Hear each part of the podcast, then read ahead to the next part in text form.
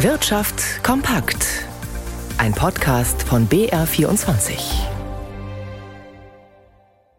Mit Stefan Lina. Pandemie, Ukraine-Krieg, Lieferkettenprobleme, Inflation. Die Liste der Herausforderungen für deutsche Unternehmen ist seit mehr als zwei Jahren lang. Und obwohl sowohl Mittelständler als auch Konzerne oft im Krisenmodus arbeiten, viele Firmen verdienen nach wie vor gutes Geld.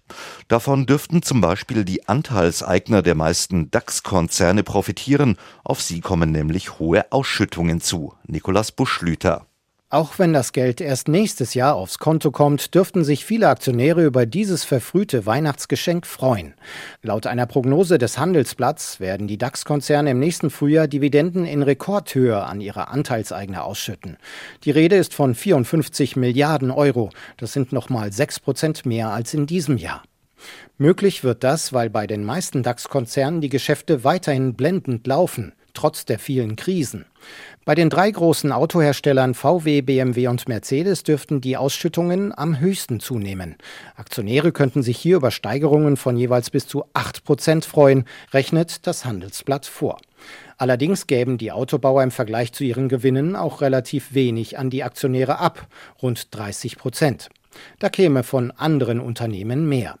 Geringer könnten die Dividenden bei Adidas und Covestro ausfallen und Siemens Energy will im nächsten Jahr wegen Abschreibungen und Verlusten gar keine Ausschüttung vornehmen. Allerdings könnte sich die Freude unter den deutschen Weihnachtsbäumen über die Ausschüttungen auch in Grenzen halten. Denn über die Hälfte der DAX-Anteilseigner lebt gar nicht hier, sondern im Ausland. Größter Investor bei Mercedes ist zum Beispiel ein chinesisches Unternehmen.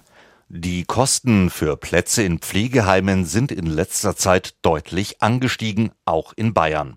Das zeigen neue Daten, die die AOK jetzt vorgelegt hat. Die Bundesregierung hat zwar Maßnahmen zur Entlastung von Pflegebedürftigen und ihren Familien getroffen, doch es müsse noch viel mehr getan werden, fordert die AOK. Nikolaus Nützel. Im Oktober mussten die Bewohner bayerischer Pflegeeinrichtungen im Schnitt um fast ein Fünftel mehr zahlen als ein Jahr zuvor. Das Wissenschaftliche Institut der AOK hat einen Anstieg um 19,3 Prozent innerhalb eines Jahres errechnet. Damit bleibt der Kostenanstieg in Bayern aber immerhin etwas unter der bundesweiten Steigerungsrate von 21,5 Prozent. Zu einem großen Teil lasse sich der Kostenanstieg damit erklären, dass seit September alle Pflegeeinrichtungen Tariflöhne zahlen müssen, erklärt die AOK. In Heimen, die vorher unter Tarif gezahlt haben, sind die Lohnkosten entsprechend angestiegen. Die Heime können die Kosten aber an die Bewohner weitergeben und das tun sie auch. Die AOK weist darauf hin, dass die frühere Bundesregierung dafür gesorgt hat, dass vor allem Menschen, die länger als ein Jahr in einer Pflegeeinrichtung leben, ab dem zweiten und dritten Jahr jeweils deutlich entlastet werden.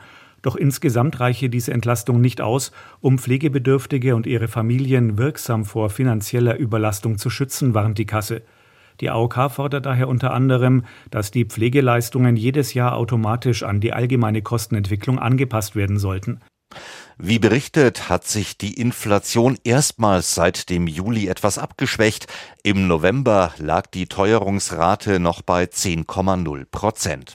Gabriel Wirth in unserem Börsenstudio, wie reagiert denn der deutsche Aktienmarkt auf diese Nachricht?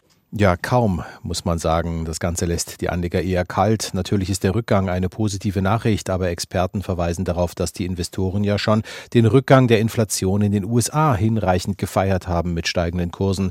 Und das muss jetzt wohl erst einmal verdaut werden. Auch warnen viele davor, im jetzigen Rückgang schon eine Trendwende zu sehen. Die Investoren warteten nun auf die für morgen geplanten Eurozone-Inflationsdaten, heißt es, weil diese könnten ja Rückschlüsse geben auf die künftige Geldpolitik der Europäischen Zentralbank. Zentralbank. Deren Präsidentin Christine Lagarde hatte ja gestern erklärt, dass die Inflation in der Eurozone ihren Höhepunkt wohl noch nicht erreicht habe und sie sich damit alle Optionen hier offen gehalten hat. Und so tritt der DAX auf der Stelle bei aktuell 14.396 Zählern. Der MDAX verliert ein halbes Prozent. Ähnlich die Entwicklung an der Wall Street. Dort bewegt sich der Dow Jones auch seitwärts und der Euro steht bei einem Dollar 3 Cent 73.